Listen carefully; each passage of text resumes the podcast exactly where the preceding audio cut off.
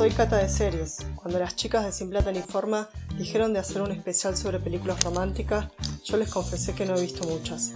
Y, simplificando mucho, no lo voy a negar, comparé el género con las películas de superhéroes, ya que en ambas siento que hay un final feliz. Me refiero a que los superhéroes suelen derrotar a los villanos y las parejas terminan comiendo perdices. Pero lo cierto es que en ambos géneros hay series que me gustan porque desafían algunos de los tropos propios del género. En el caso de las series de superhéroes me gustan las que los muestran más humanos, con defectos, tipo Watchmen de HBO o The Voice de Amazon Prime. Hablando de The Voice, en la segunda temporada ustedes recordarán que Homelander encuentra su media naranja la fascista Stormfront, interpretada por Ada Cash, con quien desarrolla una relación más tóxica que Chernobyl. Pero esta no es la única relación tóxica que esta actriz ha interpretado, y acá viene mi primera recomendación de serie antirromántica, porque Aya encarna a Gretchen en You Are the Worst, quien conoce a Jimmy a la salida de un casamiento donde cada uno se está robando un regalo. Luego de 24 horas de sexo desaforado, estos dos seres egoístas, irresponsables y un poco insoportables, no lo vamos a negar, empiezan un vínculo basado en el miedo a demostrar afecto y el miedo al compromiso, con poquísima responsabilidad sexoafectiva. A través de sus episodios de 30 minutos, la serie aborda la complejidad de las relaciones humanas. Durante sus cinco temporadas no pierde calidad y tiene un excelente final. La encuentra completa en Star Plus.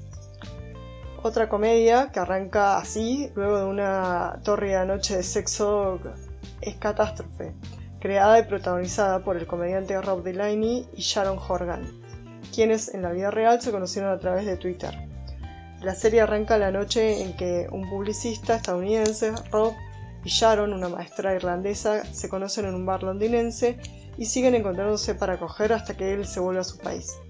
32 días después reciben la noticia. Sharon está embarazada.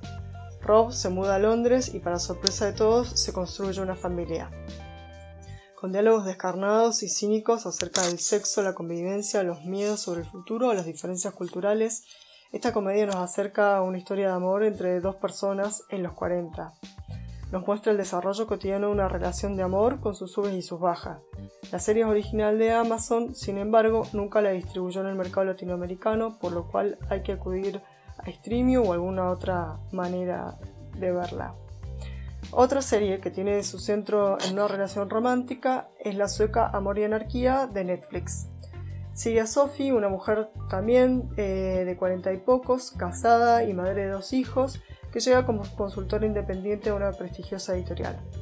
Una noche antes de dejar la oficina, eh, se estaba masturbando y el informático Max, que es mucho más joven que ella, le encuentra masturbándose y lo filma y la empieza a chantajear. De esta manera inician un juego de seducción que implica desafíos cada vez más arriesgados nos propone una historia de amor eh, ingeniosamente contada y a mí la verdad es que me encantó la manera audaz y atrevida en que se desarrolla ese vínculo.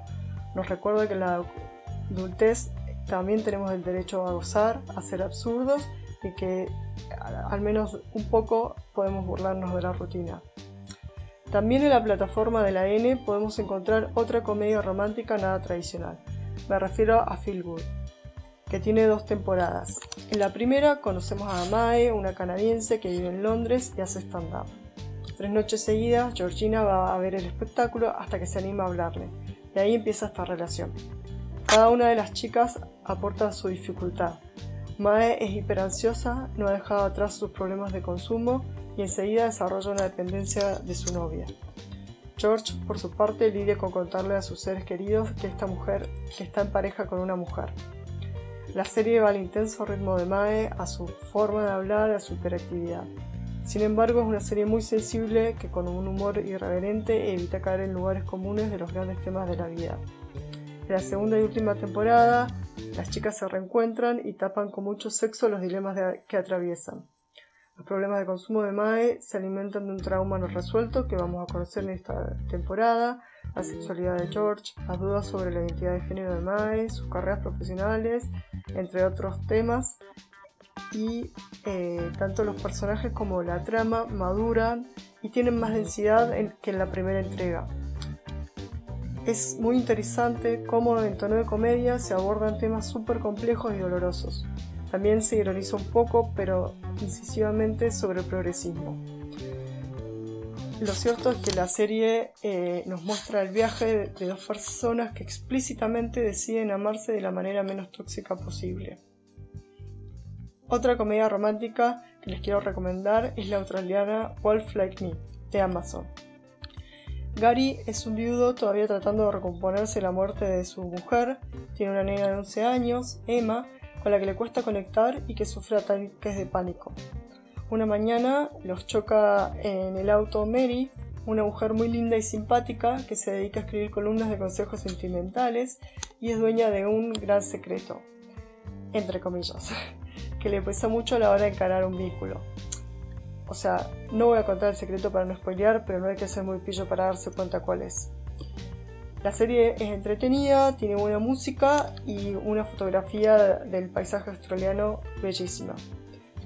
Tiene muchas metáforas acerca de la aceptación eh, del miedo de confiar, en mostrarle al otro peores defectos, en el hecho de apostar a una relación. También nos dice mucho sobre cómo procesamos el dolor, a veces levantándole murallas a los demás. Es una serie en la que los personajes se reconcilian consigo mismos y se da la posibilidad de una segunda oportunidad.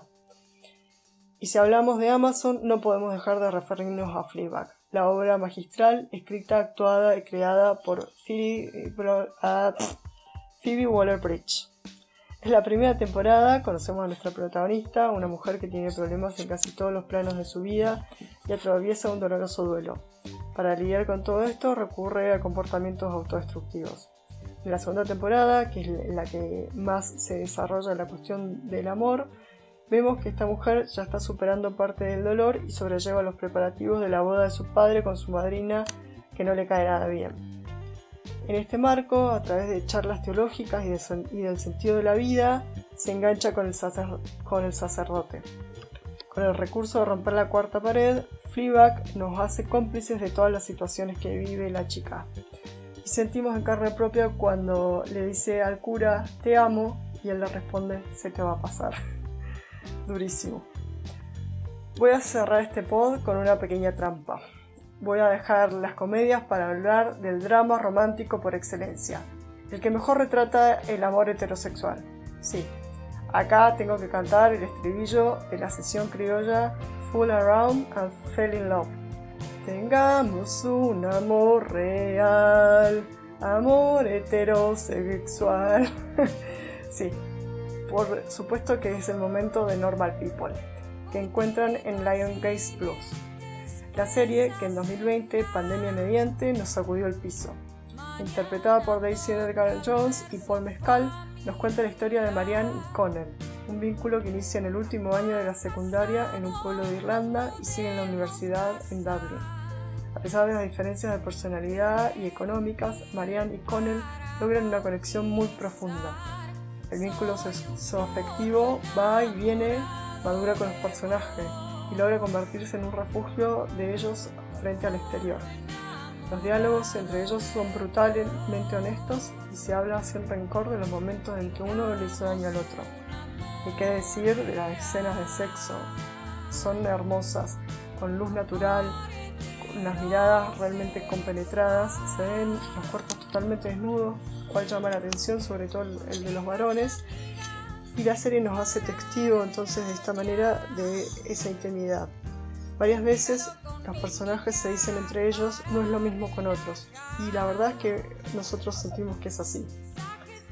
Bueno, esta ha sido mi contribución al especial de San Valentín para Sin Plata ni Forma.